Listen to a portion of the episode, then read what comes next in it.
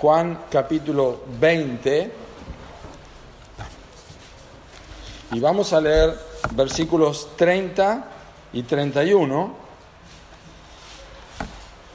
Nuestro sermón esta noche podríamos titularlo Jesús es el Cristo, el Hijo de Dios. Y este sí será el último sermón del capítulo 20 de Juan tan tan precioso. Pero espero que el Señor nos ayude, ya que hemos hecho, hecho una exposición del pasaje 30 y 31. Ahora vamos a ver un poco más de cerca lo que enseña el versículo 31. Leemos el texto, dice así, Juan capítulo 20, versículo 30 y 31.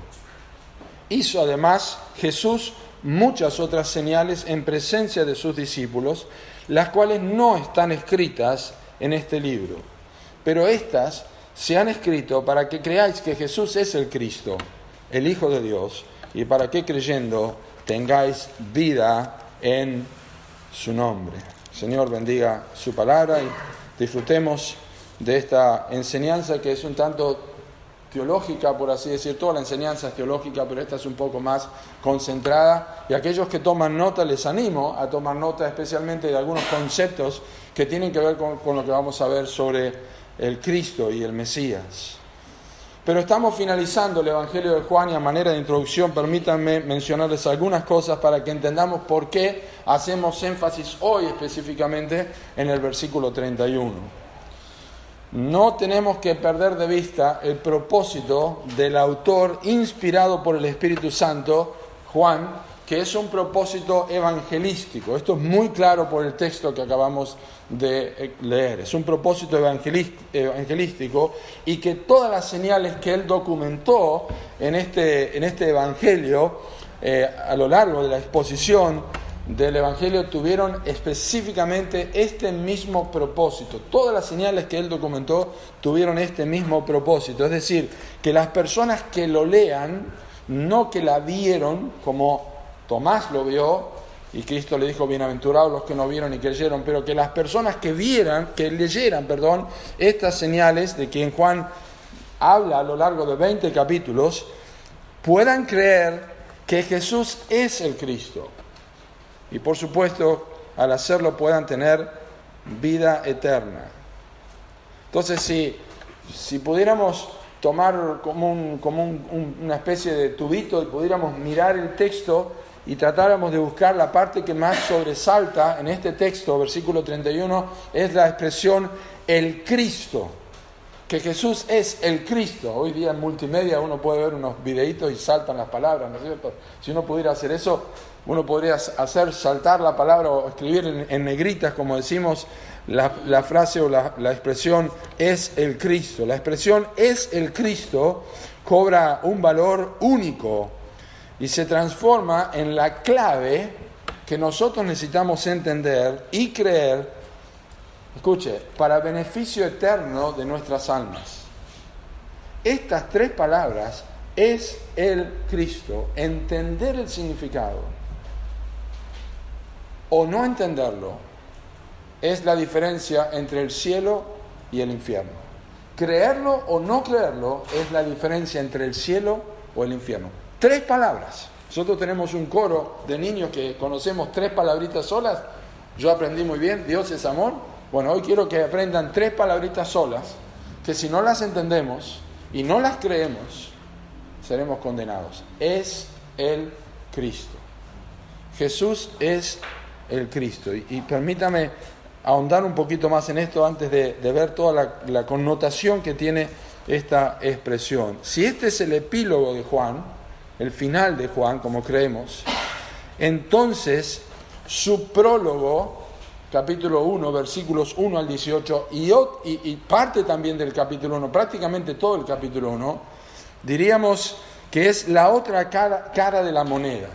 Si Juan en su, en su epílogo, en su, está expresando su propósito final, y acuérdense que una de las cosas que ocurre es que nosotros probablemente no leemos el Evangelio de Juan de una sentada, nosotros lo leemos a través de dos días, tres días o tres capítulos, pero si uno leyera todo el Evangelio de Juan de una sola sentada, ¿eh? las horas que el tiempo que lleve, no sé cuánto llevará Juan, una hora, dos horas para leer el Evangelio, uno se daría cuenta que Juan está cerrando una idea, una, una, estructura de pensamiento en los versículos 30 y 31 del capítulo 20 que comenzó en el capítulo 1 con el prólogo, versículos 1 al 18, y también lo que pasó con Juan el Bautista y los primeros discípulos. Prácticamente todo el capítulo 1, aunque el prólogo de por sí en el Evangelio de Juan, el germen, la semilla de todo el Evangelio de Juan está en los primeros 18 versículos. Por lo tanto, uno lo entiende Juan dice aquí para que creáis que Jesús es el Cristo, pero en capítulo 1 él dice, más a todos los que le recibieron, a los que creen en su nombre, les dio potestad de ser hechos hijos de Dios, con minúscula. Entonces hay una conexión entre el final y el principio del Evangelio que es muy importante que entendamos y no podemos obviarlo. Por ejemplo, al inicio del Evangelio, Juan nos dice que este verbo habitó entre nosotros y es Dios mismo. Y también nos cuenta que Juan el Bautista, cuando se le preguntó, no se dice qué le preguntaron, pero nosotros por implicación nos damos cuenta, ¿quién eres? Juan confesó, dice, confesó, negó, no soy el Cristo.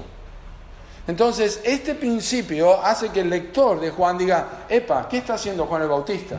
¿Por qué está mencionando aquí? La gente me está confundiendo si soy el profeta o si soy el Cristo. Porque de esto, dice Juan, Juan el, apóstol, vamos a hablar acerca del Cristo. Hubo un hombre enviado de Dios que se llamaba Juan, pero este no era el Cristo. Y Juan dice, no soy el Cristo. Negó y confesó, no soy el Cristo.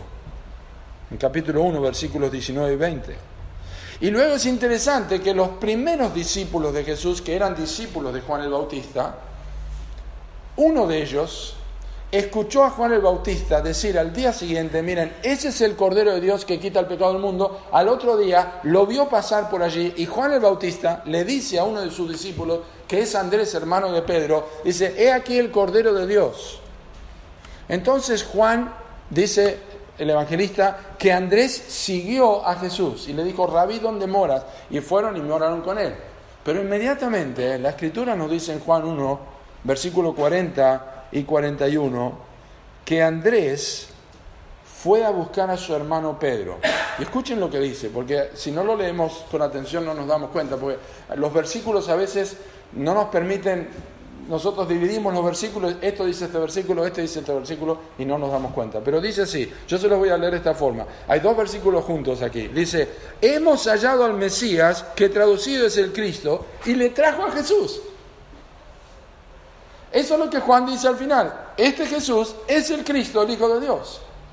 Lo que está diciendo Juan al principio dice, mire, Andrés, uno de los discípulos de Juan el Bautista, siguió a Jesús, se dio cuenta, creyó que era el Mesías, le fue a contar a su hermano Pedro y le dice, mirá, hemos hallado al Mesías, que traducido es el Cristo. Vení, ¿a dónde vamos? Quiero llevarte a Jesús, porque Jesús es el Cristo. Es muy interesante verlo de esta forma. Así que, como ya lo consideramos el domingo anterior, la interpretación del texto en su contexto, hoy, como dije, vamos a mirar un poquito en forma más temática, descubriendo qué significa el Cristo. Tengo cinco cosas fundamentales para compartir y dentro de estas cinco cosas hay algunas interiores que quiero explicarles y que puede ayudarnos a nosotros a comprender. Miren, no voy a dar una exposición profundísima de esto, pero les puedo decir que lo que voy a compartir es el meollo de lo que necesitamos saber para entender lo que es el Mesías. ¿Ah? Me comprometo a poder explicarles con ustedes en esta noche y que ustedes puedan salir de aquí, si prestan atención y anotan, más allá del conocimiento, que puedan bajar esta información al corazón y decir, bueno, al final, ¿qué tiene que ver esto con mi vida? Pero vamos a ver por qué Jesús es el Cristo. ¿Qué significa esto? Bueno, la primera cosa es, y todo va a ser un término, lo que voy a compartir, la primera cosa es que es un término recurrente en el Nuevo Testamento. No hace falta que lo explique esto mucho, todos lo entendemos, los que hemos leído y leemos el Nuevo Testamento sabemos que Cristo es un término recurrente en el Nuevo Testamento, pero quizá no hemos prestado la, debida atención y ahora algunos, este, algunos números que yo le voy a dar le va a permitir a usted captar un poquito más esto, algunas estadísticas del texto que puedo decir. Bueno, Cristo es un título, no es un nombre. Nadie le ponía a su hijo el nombre de Cristo. tenemos un nombre Crispo en la escritura, pero no Cristo. Cristo es un título. ¿ah? Es un título. Y miren, aparece en el Nuevo Testamento, en el español, 501 veces. Esto incluye Jesucristo también, porque es un término, nosotros lo tenemos en español, pero en realidad son, es un nombre y es un título, Jesucristo. Pero el Cristo está incluido dentro de los Jesucristo que encontramos en el Nuevo Testamento. Miren qué interesante, la mayor veces de aparición de Cristo en el Nuevo Testamento está en el libro de Romanos. 67 veces aparece en el libro de Romanos. Seguido por Primera de Corintios, que lo tiene 59 veces, Segunda de Corintios 45 veces, Efesios 44 veces, Gálatas y Filipenses 36 veces, Hechos 30 veces, Juan 20 veces, y Santiago es el que menos lo usa, lo usa dos veces en el capítulo 1. No es que Santiago no hable de Cristo, sino que menciona mucho al Señor, al Señor, pero Santiago lo usa dos veces también. Y Primera de Juan también lo hace tres veces. Segunda de Juan, perdón. Bastante para hacer una sola, una epístola tan cortita. Es un término que aparece tantas veces entonces, 500 veces, 501 veces en el Nuevo Testamento, que ningún lector debería pasar desapercibido esto y decir, bueno, ¿qué significa? ¿Qué significa que Jesús es el Cristo? Imagínense que usted lee el Evangelio de Juan, hemos hallado al Cristo. Bueno, allí dice al Mesías que es el Cristo. Pero si usted no supiera nada de esto, llegaría a Juan 20, 31 y diría, para que creáis que Jesús es el Cristo, el Hijo de Dios. Epa, ¿qué es el Cristo? ¿Qué es un nombre? ¿Es, es una capacidad? ¿Es un, ¿Es un don que tiene? ¿Qué es el Cristo? ¿Qué significa esto? Entonces la vida eterna depende de que nosotros creamos en alguien que afirma ser el Cristo. Entonces eso es un término recurrente en el Nuevo Testamento, en primer lugar, que nosotros no podemos pasar por alto. En segundo lugar, es un término que nace en el Antiguo Testamento. Es un término que nace en el Antiguo Testamento. Cristo es el griego que se pronuncia aproximadamente Christos. Christos. Algunos han visto que la X es usada muchas veces para hablar del cristianismo, no tiene que ver con la cruz, tiene que ver con la letra griega para Christos.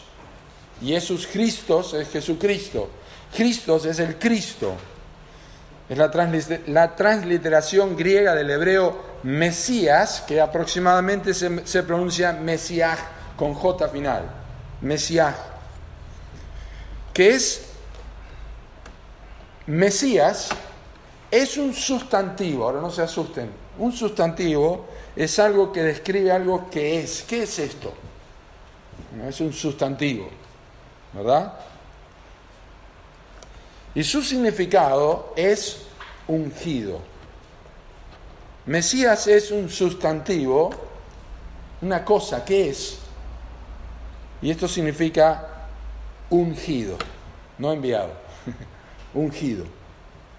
Este término aparece en el Antiguo Testamento también como verbo y obviamente como sustantivo o adjetivo. El adjetivo, el sustantivo es qué es y el adjetivo es cómo es una cosa. ¿Qué es esto y cómo es esto? Bueno, vamos a ver que también esto es un verbo. Hablamos de el Mesías como verbo al decir ungir. ¿Ah? Es un término que aparece como verbo en el Antiguo Testamento y en primer lugar es ungir, es el verbo mashá, este verbo en el Antiguo Testamento se repite 140 veces. Es más frecuente en el Pentateuco, primeros cinco libros de la Biblia, Génesis, Éxodo, Levítico, Números y Deuteronomio, más frecuente en el Pentateuco y en los libros históricos. Pero se encuentra como verbo también en solo dos veces con su connotación religiosa en algo que tiene que ver con lo sagrado. No vamos a leer todos los versículos. Pero, por ejemplo, si uno utilizara este, este verbo ungir del Antiguo Testamento, lo utilizaría para el uso cotidiano de actos como frotar un escudo con aceite, uno estaría mesiando, ¿no? mesionando, como, como quieran, no existe el verbo, pero ungiendo. En el hebreo se escucharía como Mesías, estaría frotando con aceite. Interesante, eso está en Isaías capítulo 21, versículo 5. Pero también aparece en Jeremías 22, 14 como pintar una casa. Usted sabe que está mesiando su casa, las paredes de su casa, las está ungiendo las paredes de su casa. Eso está en Jeremías 22, 14, cuando dice que pintan sus casas de vermellón. Es un juicio allí del profeta Jeremías. Y también en Amós 6.6 tiene que ver con aquellos que se untan con aceite el cuerpo. ¿eh? Hay personas hoy día que se ponen aceite en el cuerpo, les están mesiando todo el cuerpo. Pero esa es la idea.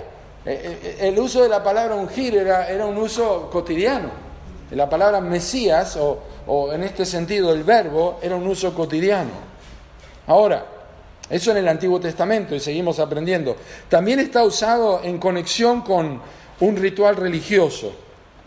Por ejemplo, el masá, cuando yo digo masá me refiero a esto, para no usar un, término en español que no puedo usar, implicaba una aplicación ceremonial de aceite a artículos como el tabernáculo, el altar o la fuente.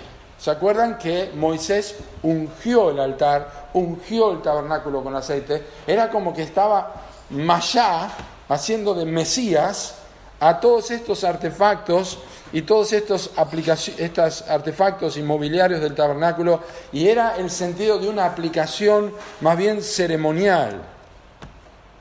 Y también es más frecuente que esto, este verbo se utilizaría en el Antiguo Testamento como la inducción ceremonial, la imposición ceremonial a una persona para un cierto oficio o una cierta responsabilidad de liderazgo, es decir, una acción que implicaba que a alguien se le vertiera aceite de un cuerno, de un animal, de un carnero, sobre la cabeza, se le estuviera untando con aceite. Es más común para nosotros esa idea, pero la vamos a aprender en un, en un momento. Y por supuesto, la mención más frecuente en el Antiguo Testamento de esta acción de untar o ungir con aceite a una persona, la mención más frecuente en el Antiguo Testamento tiene que ver con los reyes. Los reyes eran ungidos, así que cuando ustedes lean sobre un rey ungido, especialmente Saúl y David, los dos primeros reyes de Israel, nosotros estaremos aprendiendo o estamos recordando que son personas como Mesías, Mesías. Y esto es interesante porque no necesariamente, no necesariamente la unción a un rey era un rey piadoso. Por ejemplo, Dios habla, Isaías habla en Isaías capítulo 45 que Dios ha ungido a Ciro su siervo, ha ungido a Ciro mi siervo. ¿Por qué? Porque vamos a ver ahora, porque el ungir a una persona tenía que ver, el, ungido, el Mesías era también el escogido. Es decir, una persona separada y apartada para algo especial. No importa si fuera un incrédulo o si fuera un creyente, cuando Dios lo apartaba es como si estuviera ungido, como si estuviera separado. Obviamente tiene una connotación espiritual en el Antiguo Testamento para nosotros, que tiene que ver con los reyes, y también dos oficios más del Antiguo Testamento muy importantes el profeta era ungido, como fue que Elías ungió, perdón, que Eliseo ungió a Azazel, rey de Siria. Ungirás a Azazel, rey de Siria. Eh, em, Eliseo ungió a un, profeta, pero perdón, Elías ungió a Eliseo y Eliseo lo hizo con Azazel. Eso está en 1 Reyes 19, 16. Y por supuesto los sacerdotes eran ungidos, ¿se acuerdan? En el Antiguo Testamento le ponía aceite sobre el lóbulo de la oreja derecha, sobre el pulgar de la mano derecha y sobre el pulgar del pie derecho. Y también se vertía aceite, como dice Salmo 133, el, el aceite que cae sobre la barba, la barba de Aarón, eso tiene que ver con el Mesías, con la persona ungida, la persona separada. Reyes, profetas y sacerdotes eran ungidos. Eso tiene que ver con la acción, el verbo. Pero como, un sustantivo o un adjetivo, como algo para qué es o qué es, déjenme mencionarles que esto es mencionado 40 veces solamente en el Antiguo Testamento. 140 veces como verbo, 40 veces como un sustantivo. Algo que es ungido. Bueno, un sacerdote es ungido, un rey es ungido, un profeta es ungido.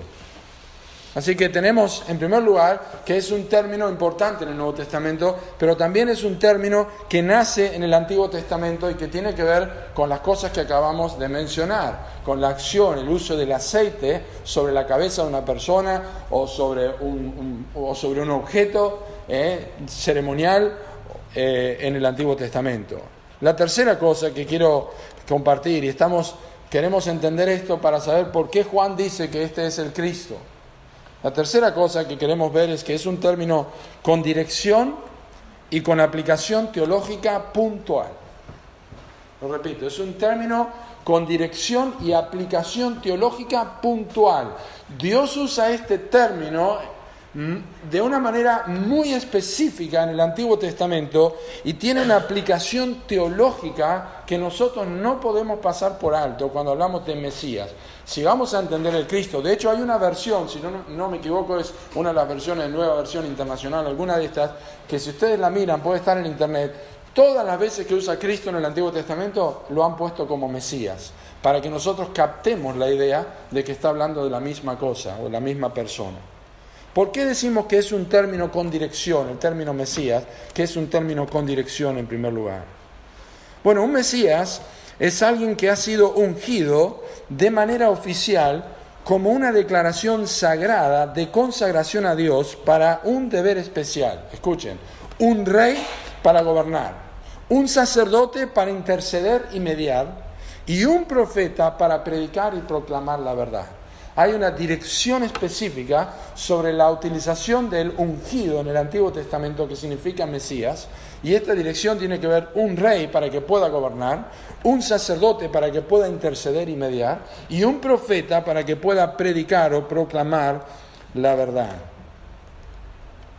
Lo interesante es que en todas estas circunstancias del Antiguo Testamento, rey, sacerdote y profeta en que es ungido, en ninguno de estos lugares es utilizado para estas personas, para estos oficios de sacerdote, rey o profeta, la idea de llamarle Salvador, Señor o con mayúscula el Mesías.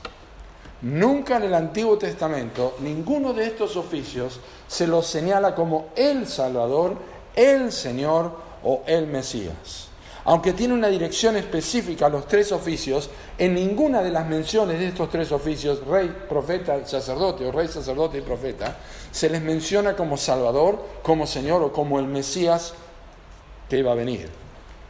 Y esto es muy importante porque si nosotros queremos entender lo maravilloso que es al llegar al Nuevo Testamento, que el Evangelio de Juan, en el Nuevo Testamento, sabiendo que nunca en el Antiguo Testamento estos términos señala a una persona como el Salvador, el Señor, el Mesías, que cuando llegamos al Nuevo Testamento, un pescador, Juan inspirado por el Espíritu Santo, dice que este pescador, Andrés, se va a su hermano y dice, hemos hallado al Mesías, que traducido es el Cristo.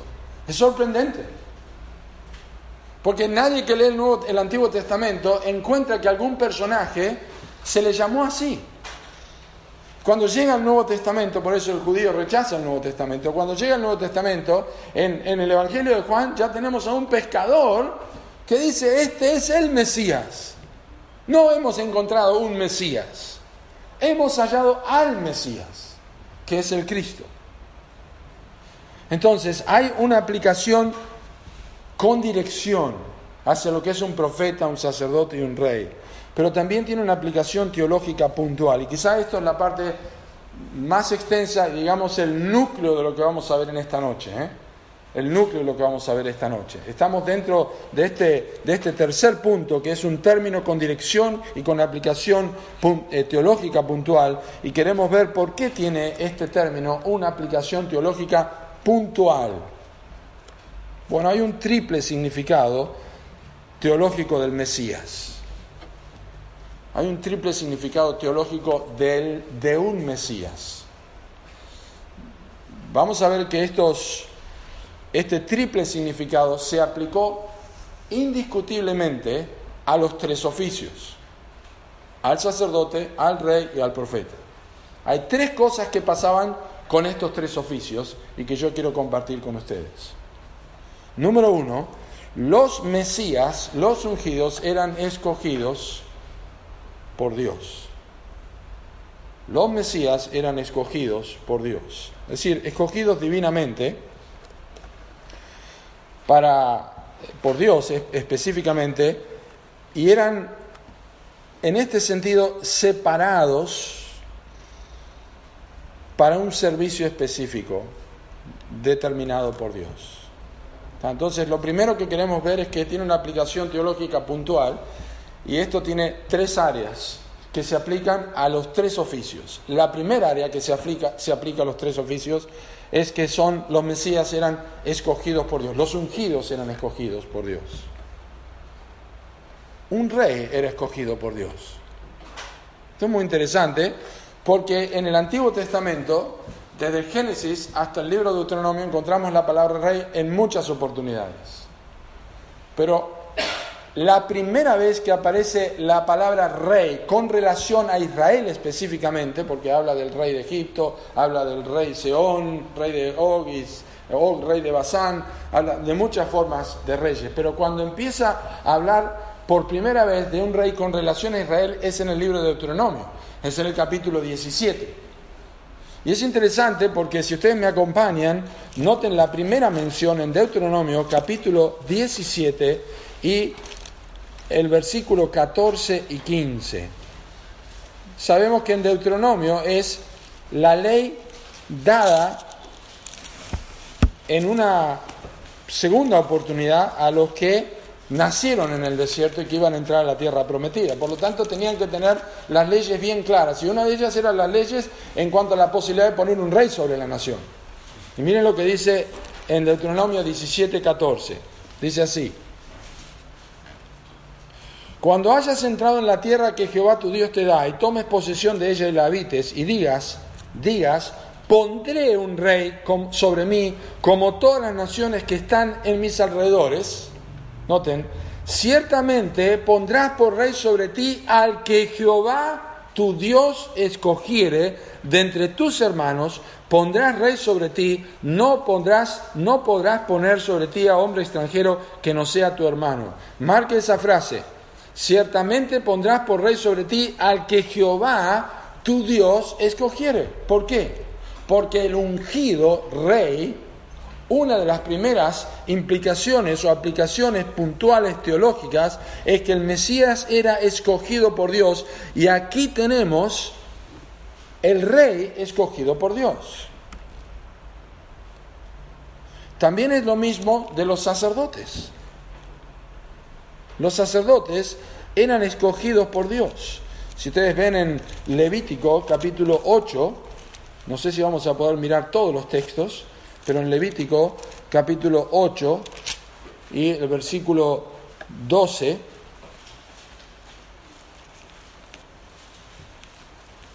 vamos a ver primero que era ungido el sacerdote, dice Levítico 8:12, y derramó del aceite de la unción, allí la palabra es Mesías, del aceite de la unción sobre la cabeza de Aarón y lo ungió lo mesianó, podemos decir, para, para santificarlo. Acompáñenme un momento al primer libro de Crónicas, en el capítulo 29. Primero de Crónicas, si no anoté mal la cita, primero de Crónicas, el capítulo 29 y el versículo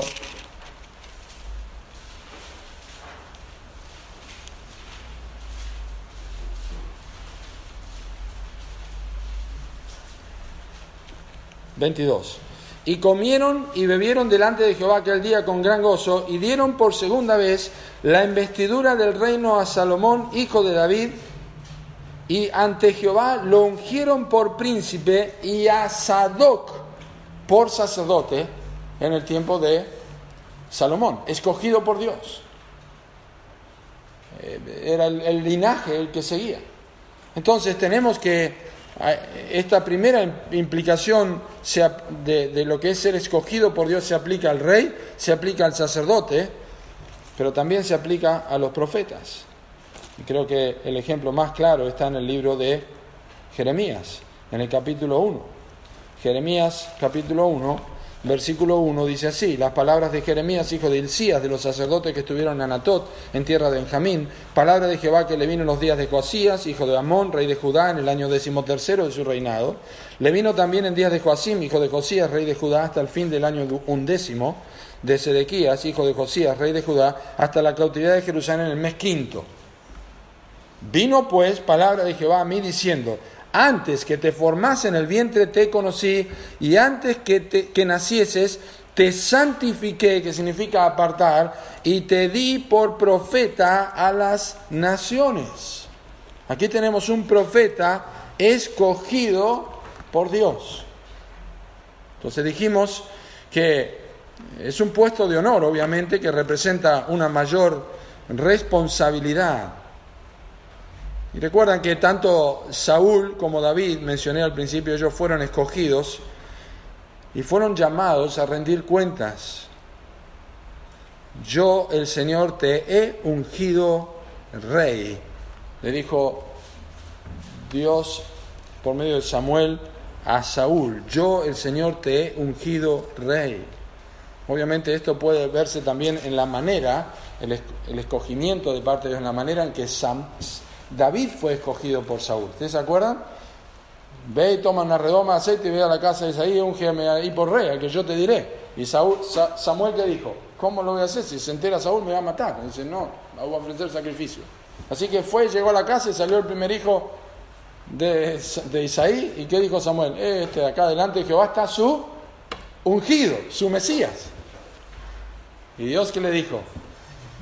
Yo lo desecho. No mire lo que tiene delante de sus ojos, porque el hombre mira lo que está delante de sus ojos, pero Jehová mira el corazón. Muy importante. Pasó un hijo, pasó otro hijo, pasó otro hijo, pasaron todos y Samuel dijo, no tenés ningún hijo más. Dijo, sí, pero está en el campo con las ovejas. Llamalo, bueno, vamos a comer hasta que no venga. Vino y allí le ungió el cuerno con el aceite, escogido, ¿y qué dice la escritura? El Espíritu Santo vino sobre la vida de David. ¿Por qué? Porque Dios lo señaló. No era el Mesías, pero era un Mesías. Era un Mesías rey. Era un rey ungido. Entonces, la primera cosa que sabemos es que los reyes, los sacerdotes, los profetas, ellos eran escogidos por Dios. Es una aplicación teológica puntual si queremos entender lo que Juan nos va a decir en Juan capítulo 20, versículo 31. La segunda cosa importante de esta aplicación teológica es que no solamente, eran, no solamente eran escogidos por Dios, sino también tenían autoridad de parte de Dios. El rey, el profeta y el sacerdote tenían autoridad de parte de Dios. Por ejemplo, en el segundo libro de Samuel, al final del segundo libro de Samuel, estoy hablando del capítulo 23, es muy interesante lo que dice David, obviamente inspirado por el Espíritu Santo, son las últimas palabras de David en 2 Samuel 23 y dice el versículo, el versículo 1, estas son las palabras postreras de David, dijo David, hijo de Isaí, dijo aquel hombre, aquel varón que fue levantado en alto, el ungido del Dios de Jacob, el dulce cantor de Israel, es, es David ese, el Espíritu de Jehová ha hablado por mí y su palabra ha estado en mi lengua, el Dios de Israel ha dicho, me habló la roca de Israel. Sí, su palabra ha estado en mi lengua, el Dios de Israel ha dicho, esto es autoridad. Esto es autoridad de parte de Dios para el rey, para que él pueda hablar. Dice, habrá un justo que gobierne entre los hombres, que gobierne en el temor de Dios. Autoridad para un rey, para un ungido, el contexto lo dice claramente, el ungido en el Antiguo Testamento, en este caso un rey, tenía no solamente la, la, elección de parte de Dios, sino que tenía también la autoridad de parte de Dios. Bueno, si nosotros miramos una vez más en Deuteronomio capítulo 17, no solamente nos habla de los reyes, pero nos habla de los sacerdotes.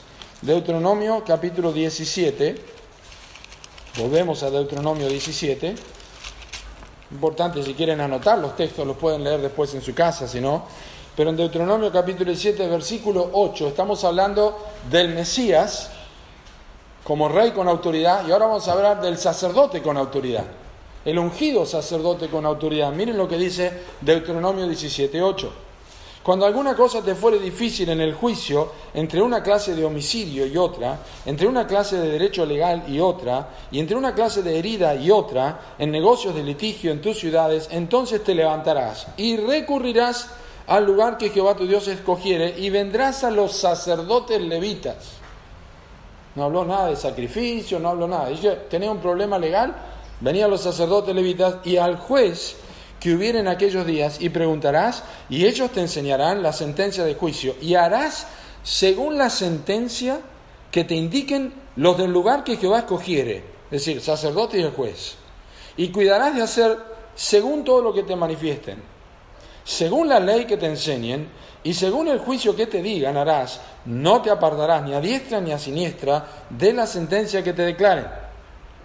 ¿Quiere, tener confirmación de que hay autoridad aquí, mire el próximo versículo. Y el hombre que procediere con soberbia, no obedeciendo al sacerdote que está para ministrar allí delante de Jehová tu Dios o al juez, el tal morirá y quitarás el mal en medio de Israel. Y todo el pueblo irá y temerá y no se ensoberbecerá. ¿Qué está diciendo Dios? Está diciendo que el sacerdote tiene la autoridad impartida, es un representante con autoridad, es un escogido por Dios, pero también tiene una autoridad de parte de Dios para ministrar en este caso. Y por supuesto, tenemos al profeta Jeremías, si todavía lo tienen allí o, lo marcaron en capítulo 1. También un profeta tiene la autoridad de Dios, eso está en Jeremías 1, versículos 8 y 9. Cuando Jeremías dice, ay Señor, ¿cómo me vas a enviar a mí? Parecido a como le pasó a Moisés. ¿Qué dice el pasaje? Dios le dice en versículo 8, no temas delante de ellos, porque contigo estoy para librarte, dice Jehová. Y extendió Jehová su mano y tocó mi boca y me dijo Jehová, he aquí he puesto mis palabras en tu boca. Autoridad de parte de Dios al profeta. Esta es la segunda aplicación teológica de lo que era un Mesías. Era con dirección a tres, a tres oficios, pero cada uno de estos oficios tenía tres implicaciones teológicas, ser escogido por Dios en primer lugar y también ser, este, tener autoridad de parte de Dios. Eso subraya de alguna forma que Dios es el agente autorizador, autorizante y que el ungido es inviolable.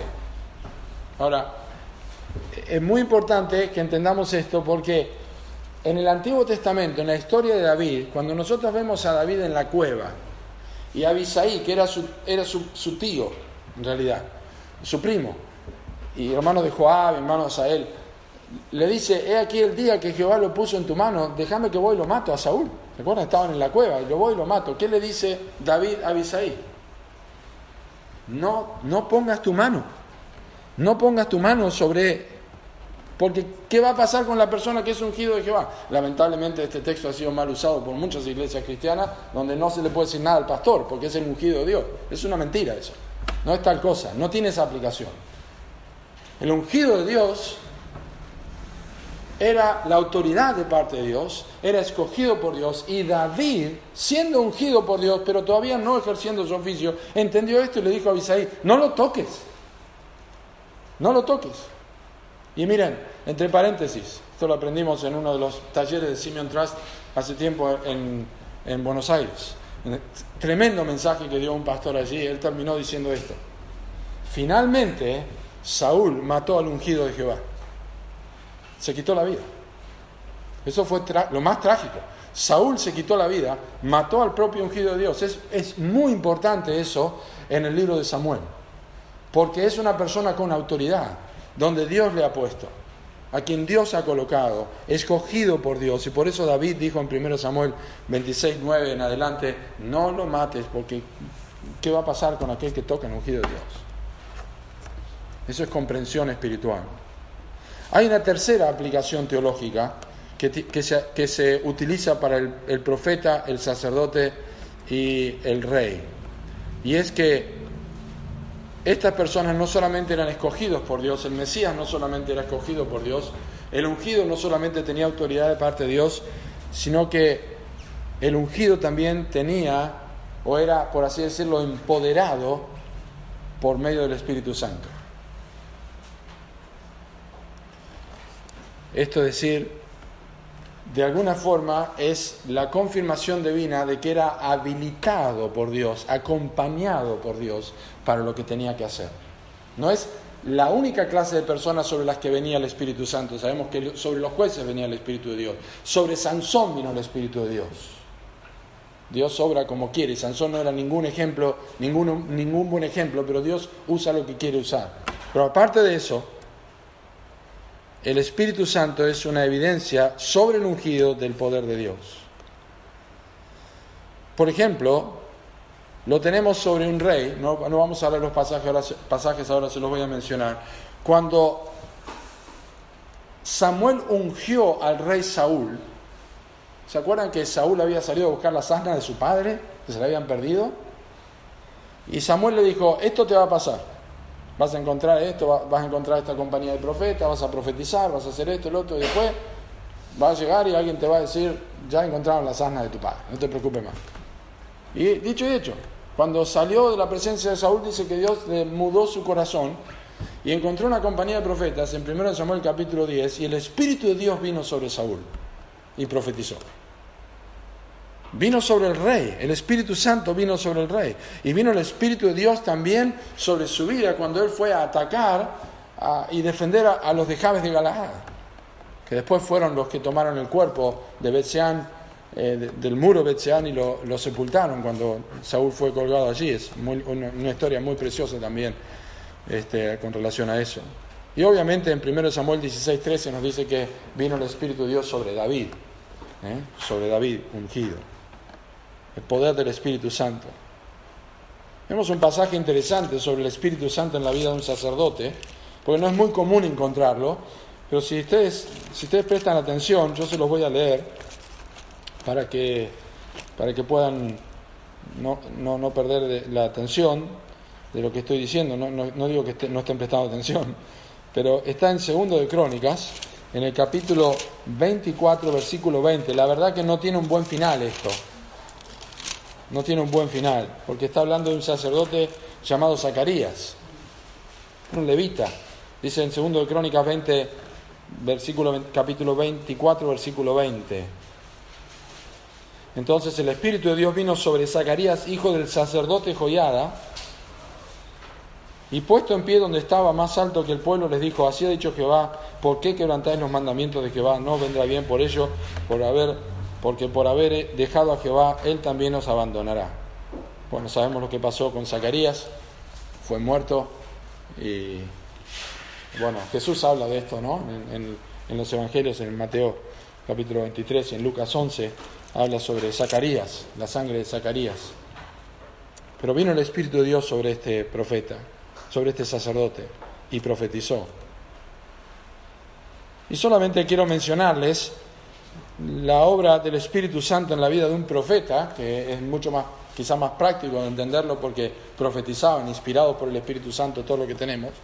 Pero voy a citar un pasaje del Nuevo Testamento, y es el apóstol Pablo, al final del libro de Hechos, en el capítulo 28, versículos 25 y 26 dice, y como no estuviesen de acuerdo entre sí, al retirarse les dijo Pablo esta palabra, bien habló el Espíritu Santo por medio del profeta Isaías diciendo a nuestros padres, Ve a este pueblo y diles, de oído oiréis y no entenderéis, y viendo veréis y no percibiréis. El Espíritu de Dios sobre la vida de un profeta. ¿Cómo estamos con la memoria? Les voy a hacer un repaso porque hoy es un, tanto temático. Estamos viendo, en primer lugar, que este es, es un término recurrente en el Nuevo Testamento, que es un término que nace en el Antiguo Testamento, el Cristo, el Mesías, que es un término con dirección y aplicación teológica puntual, con dirección porque se aplica o se utiliza con los reyes, sacerdotes y profetas, y tiene una aplicación teológica puntual porque los tres oficios tuvieron el ser escogidos por Dios, tuvieron el, ser autorizados por Dios y tuvieron el poder del Espíritu Santo sobre sus vidas. En cuarto lugar, lo que vamos a aprender ahora es que es un término que solo pudo aplicarse o pudo cumplir perfectamente Jesucristo. Y aquí estamos ya en la recta final. Es un término que solamente Jesús pudo cumplir perfectamente. Ahora, en la mentalidad del judío, en la mentalidad del judío, todas estas cosas que nosotros aprendimos y escuchamos, reyes, profetas, sacerdotes, están allí y cuando leen a Juan que dice que creáis que Jesús es el Cristo, ellos en su mente probablemente están pensando cómo es que esta persona cumple estos oficios. Y tiene autoridad de Dios, y es escogido por Dios, y tiene el Espíritu Santo de Dios. Bueno, al llegar al final del Evangelio de Juan, ellos sabrán que Juan mostró estas características. Deberíamos encontrarlas en Juan, ¿verdad? Deberíamos encontrar que Él es un rey, o deberíamos encontrar por lo menos que fue escogido por Dios, deberíamos encontrar que Él tiene autoridad, y deberíamos encontrar que Él ha, ungido del Espíritu Santo, que son las tres características puntuales de aplicación teológica que tenían los tres oficios. Pues bien, eso es lo que encontramos. Encontramos que Juan nos presenta a Cristo como rey. No solamente Mateo presenta a Cristo como rey, pero Juan al menos lo menciona como rey. No vamos a leerlo ahora, pero ya lo vimos hace unas semanas atrás, un tiempo atrás, cuando Jesús es presentado ante Pilato. En Juan capítulo 19, versículos 35 a 37, Pilato entra en una conversación, en un diálogo con Jesús, y le dice, ¿eres tú el rey de los judíos? Dices tú esto por ti mismo, te lo han dicho, te lo han dicho otros. Luego eres tú rey. Dice, yo para esto he nacido. Él es el rey. Pilato dijo, este Jesús Nazareno, el rey de los judíos. En la mentalidad del lector está diciendo, epa, el Mesías era un rey, pero Juan me dijo otras cosas de Jesús. No solamente dijo que era rey. Bueno, sabemos que el Nuevo Testamento en general nos habla de Cristo como rey, directa e indirectamente. Por ejemplo, Filipenses capítulo 2 dice que toda rodilla se va a doblar y toda lengua va a confesar que Jesucristo es el Señor para gloria de Dios Padre. Colosenses capítulo 1 nos dice que Él tiene la preeminencia sobre todo. Hebreos capítulo 1 nos dice que Él se ha sentado en su trono, que Él gobierna sobre el universo, sustenta todas las cosas con la palabra de su poder. Jesucristo cumple el oficio de rey perfectamente. ¿Será que Juan nos habló de que el Mesías, que Jesús es el Mesías, y que no solamente era escogido, no solamente era un rey, pero también era lleno del Espíritu Santo? Pues sí. En Juan capítulo 1, versículo 33, Juan el Bautista da testimonio específicamente de esto y dice en Juan 1.33, así, escuchen este texto. También, 32, también dio Juan testimonio diciendo, vi al Espíritu que descendía del cielo como paloma y permaneció sobre él. Y yo no le conocía, pero el que me envió a bautizar con agua, aquel me dijo, sobre quien veas descender el Espíritu y que permanece sobre él, ese es el que bautiza con el Espíritu Santo. Juan dijo esto al principio.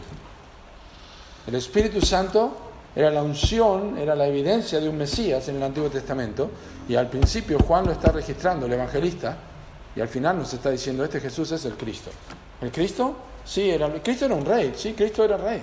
Para esto nació, ya lo dije en capítulo 19. También tenía el Espíritu Santo, era ungido, pero también tenía autoridad.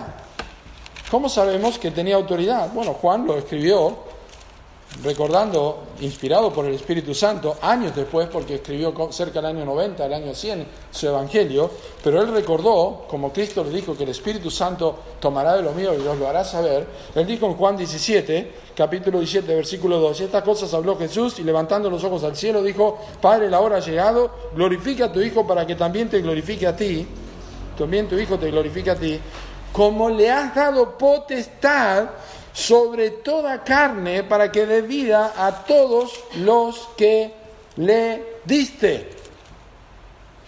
Juan está diciendo, Jesús es un Mesías con autoridad impartida de parte de Dios. Le has dado potestad sobre toda carne. Bueno, el mismo capítulo 17, el mismo capítulo 17 nos presenta la realidad de que Cristo es un sacerdote. Él intercede. No ruego por ellos, no ruego solamente por ellos, ruego por los que han de creer en mí, por la palabra de ellos. Está intercediendo, Padre, quiero esto, Padre. Ya hemos visto bastante sobre el capítulo 17. Él está intercediendo por ellos, que es lo que hacía un sacerdote. Mediaba, intercedía, ofrecía sacrificios. Pero también Jesús es un profeta. Un profeta es un portavoz de Dios. Y esto es lo que dijo Jesús en Juan capítulo 7 y el versículo 16. Usted puede, puede poner esta, esta, puede poner profeta allí al lado de Juan, porque es una forma temática de estudiar el texto también. No solamente estudiar el texto, pero entender de qué está hablando o qué representa este texto. Representa que Cristo es profeta. Miren lo que dice Juan 7:16. Jesús le respondió dijo, mi doctrina no es mía, sino del que me envió. Mi doctrina es de aquel que me envió. El que quiera hacer la voluntad de Dios, conocerá si la doctrina es de Dios o si yo hablo por mi propia cuenta. Ustedes saben lo que pasaba con los profetas del Antiguo Testamento, los falsos profetas que hablaban por su propia cuenta. ¿Qué tiene que ver la paja con el trigo? Dice el profeta Jeremías en capítulo 23. Yo no los envié. Cristo dice, yo no hablo por mi propia cuenta. Bueno, el mismo Evangelio dice que algunos dijeron en el Evangelio de Juan, este es el profeta que habría de venir al mundo. Pero hay un texto más, en Juan capítulo 12 y el versículo 49, ya vamos a ir terminando. Juan 12, 49, que tiene que ver con Jesús como profeta.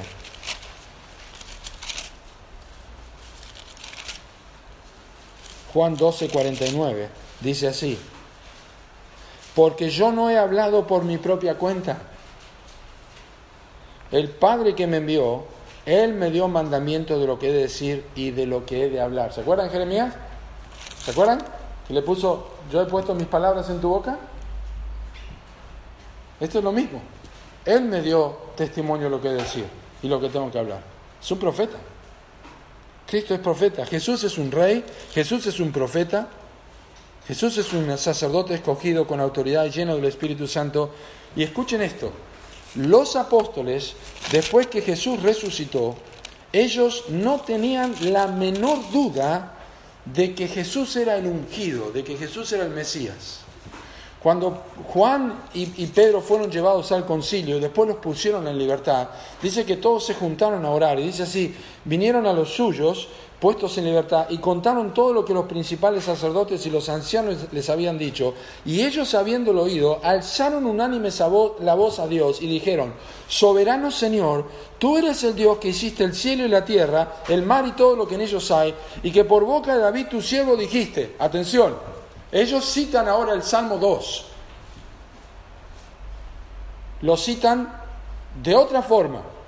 Ellos estaban citando la Septuaginta, que es la versión griega, y dice, ¿por qué se amotinan las gentes y los pueblos piensan cosas vanas? Se reunieron los reyes de la tierra y los príncipes se juntaron con uno contra el Señor y contra su Cristo, porque verdaderamente se unieron en esta ciudad contra tu santo Hijo Jesús, a quien ungiste Herodes y Poncio Pilato con los gentiles y el pueblo de Israel, para hacer cuanto tu mano y tu consejo antes habían determinado que sucedería. Ellos dijeron, se juntaron uno, en uno contra el Señor y contra su Cristo.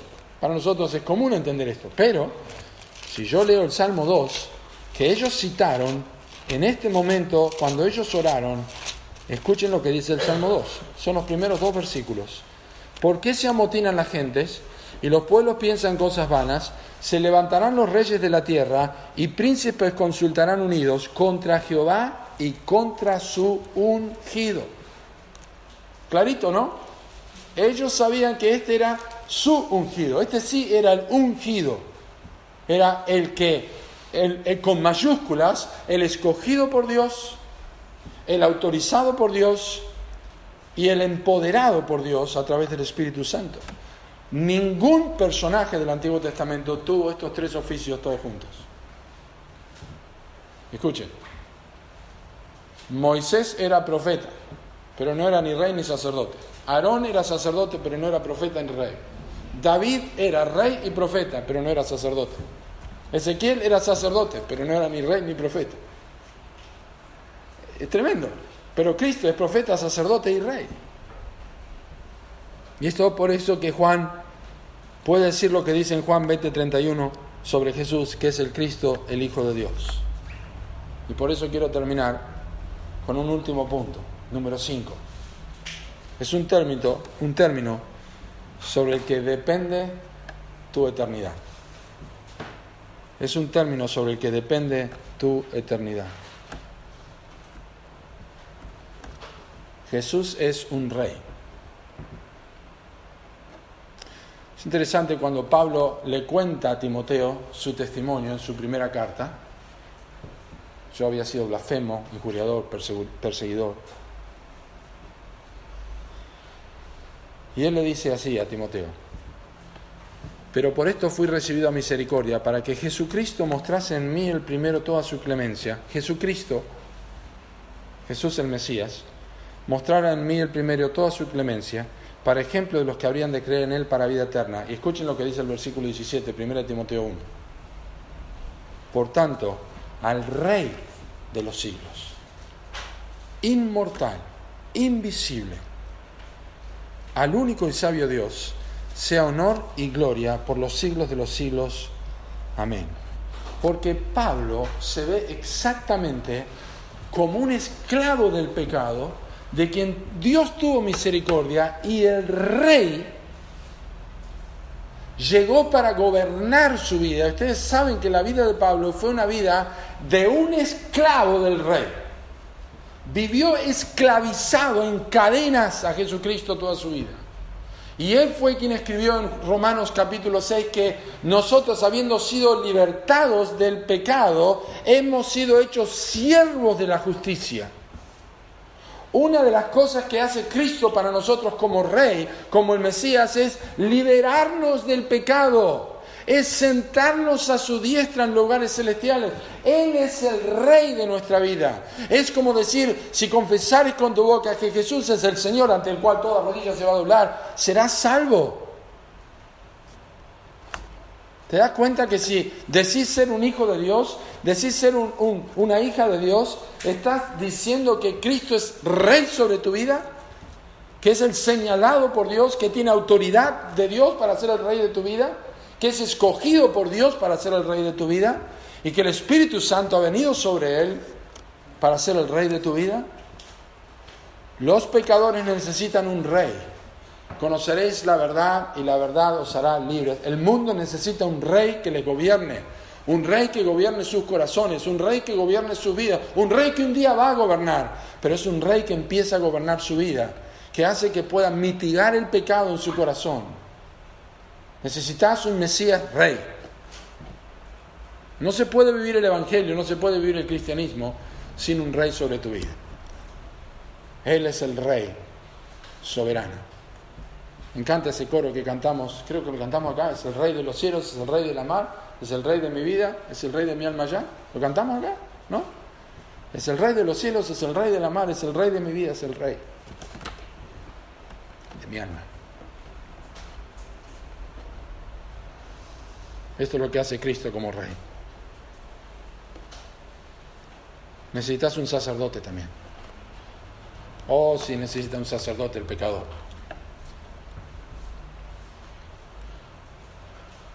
cuando los hijos de Elí pecaban contra Dios, Elí no hizo nada para estorbarlos, pero Elí dijo algo. No hagáis tan, maldad, hijos míos. Si el hombre pecare contra el hombre, tiene quien le juzgue, pero si el hombre pecare contra Dios, ¿qué hará? Ustedes son los sacerdotes, no tienen nadie que interceda por ustedes.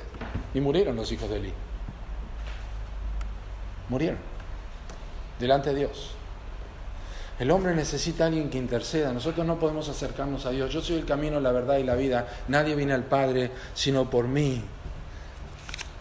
Por eso es que el Mesías, que los hebreos tenían que conocer, que los hebreos tenían que creer, que los hebreos tenían que aceptar, es este Mesías el que, al cual el autor del libro de Hebreos inspirado por el Espíritu Santo, se esfuerza por mostrar una y otra vez a través de las Escrituras.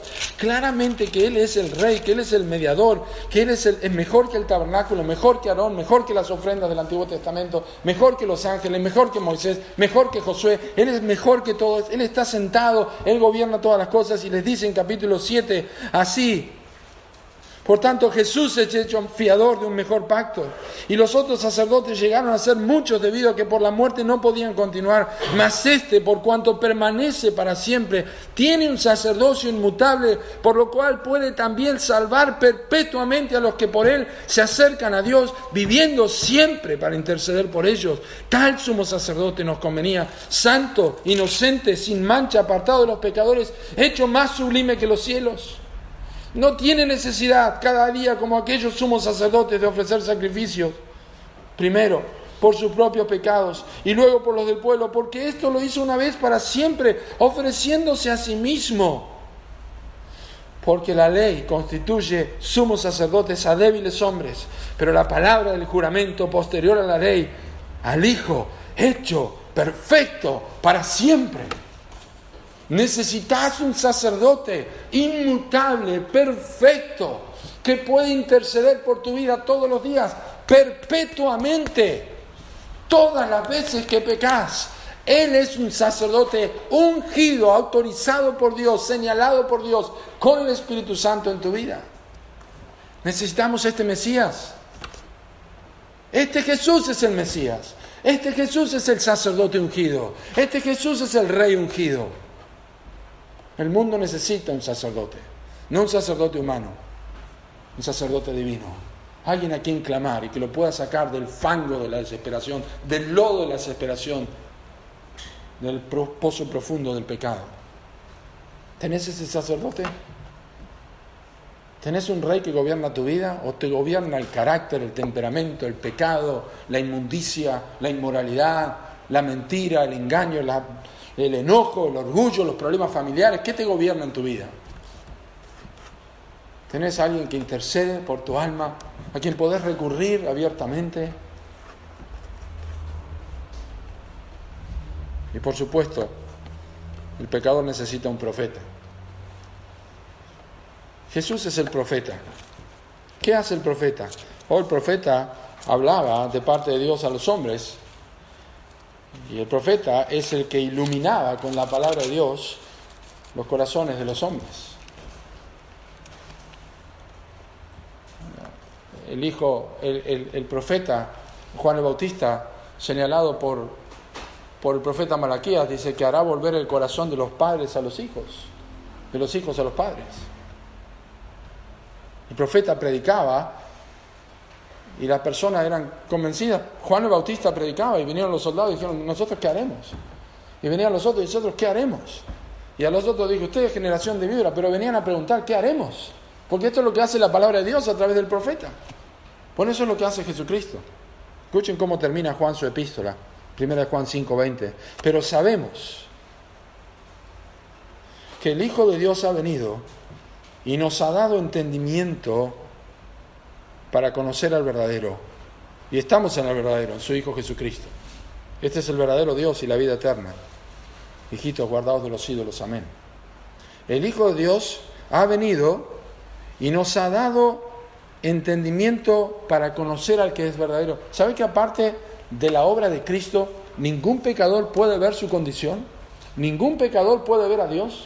Ningún pecador puede ver la grandeza de Dios, no puede ver su pecado, no puede ver su situación. Aparte de que lo haga Cristo, quiero un texto más, y este es el último texto que, quiero leerles. Es un texto muy claro que el apóstol Pablo le cita a los Efesios, en capítulo 4, versículo 17 al 21. Esto pues digo y requiero en el Señor, que ya no andéis como los otros gentiles, que andan en la vanidad de su mente, teniendo el entendimiento entenebrecido, ajenos de la vida de Dios, por la ignorancia que en ellos hay, por la dureza de su corazón, los cuales después que perdieron toda sensibilidad, se entregaron a la, a la lascivia para cometer con avidez toda clase de impurezas, la descripción del pecado Luego dice, una vuelta de página, Pablo dice en versículo 20, mas vosotros no habéis aprendido así a Cristo, si en verdad le habéis oído y habéis sido por él enseñados conforme a la verdad que está en Jesús. Cuando Pablo, cuando Cristo le dice a Pablo en capítulo 26, de hecho, para que abra sus ojos, para que se conviertan de las tinieblas a la luz, de la potestad de Satanás a Dios, esta es la obra de Jesucristo. Jesucristo puede abrir los ojos de los pecadores porque es un profeta. Él puede dar a conocer la verdad, Él puede dar a conocer la palabra. Esto es lo que hace el Evangelio, esto es lo que hace Cristo. Cristo puede controlar al pecador, Cristo puede abrir sus ojos, porque Él es el profeta ungido, porque Él es el profeta señalado, es el profeta con autoridad y es el profeta que lleva el Espíritu Santo al corazón de los hombres, pecadores. Necesitas este profeta. Ni el pastor, ni el bautismo, ni la iglesia, ni la música, ni el coro, ni ninguna actividad que hagas en la iglesia, desde limpiar, levantar los bancos, sacar el polvo, hacer lo que sea en esta iglesia, te va a abrir los ojos. Solamente Jesucristo puede abrir los ojos de los ciegos. Él vino a buscar salvar lo que se había perdido.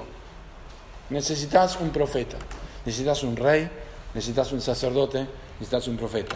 ¿Sabes quién es? Es Jesús. Estas cosas se han escrito para que creáis que Jesús, el que el Evangelio de Juan nos enseña, es el Mesías, escogido, autorizado y lleno del Espíritu Santo de Dios. Es el único que puede salvar tu alma y es el único que es digno de ser servido por la Iglesia Bíblica de Villa Regina y cada uno de aquellos que la conforman y que han nacido de nuevo. Que Dios nos ayude a leer el Nuevo Testamento con esta visión, porque Juan partió a la eternidad no sin antes ver el Evangelio, no sin antes darnos a nosotros el libro de Apocalipsis y mencionarnos a este que estaba como inmolado, como un sacerdote, como aquel que tenía una espada aguda que salía de su boca como un profeta y como el rey de reyes y señor de señores. Esa es la quien servimos. Si no tenés a Cristo en tu vida, no te vayas de este lugar Acercate a hablar conmigo, con alguien de confianza, decirle, yo no tengo ni rey, no tengo ni sacerdote, no tengo profeta, estoy perdido, conozco a Jesús como un maestro, pero no como el rey, el Mesías, el ungido de Dios que salva mi alma. Oremos. Gracias Padre por tu palabra. Señor, ayúdanos a mirar la escritura con atención. Te damos gracias por nuestro Salvador. Él no solamente es un Salvador, Él es un rey. Eres un sacerdote, eres un profeta, escogido, autorizado, lleno del Espíritu de Dios. Porque el Señor es el Espíritu, dice la Escritura. Señor, te pido que nos ayudes a leer tu palabra con intencionalidad. O no servimos a una religión, no servimos a una iglesia ni a una membresía, servimos a un Cristo vivo, como dice el himno que tenemos en nuestro himnario, al Cristo vivo sirvo y Él en el mundo está, aunque otros lo negaren, yo sé que Él vive ya. Señor, danos a esta iglesia de Villa Regina el amor, la pasión por nuestro Rey, por nuestro profeta, por nuestro sacerdote.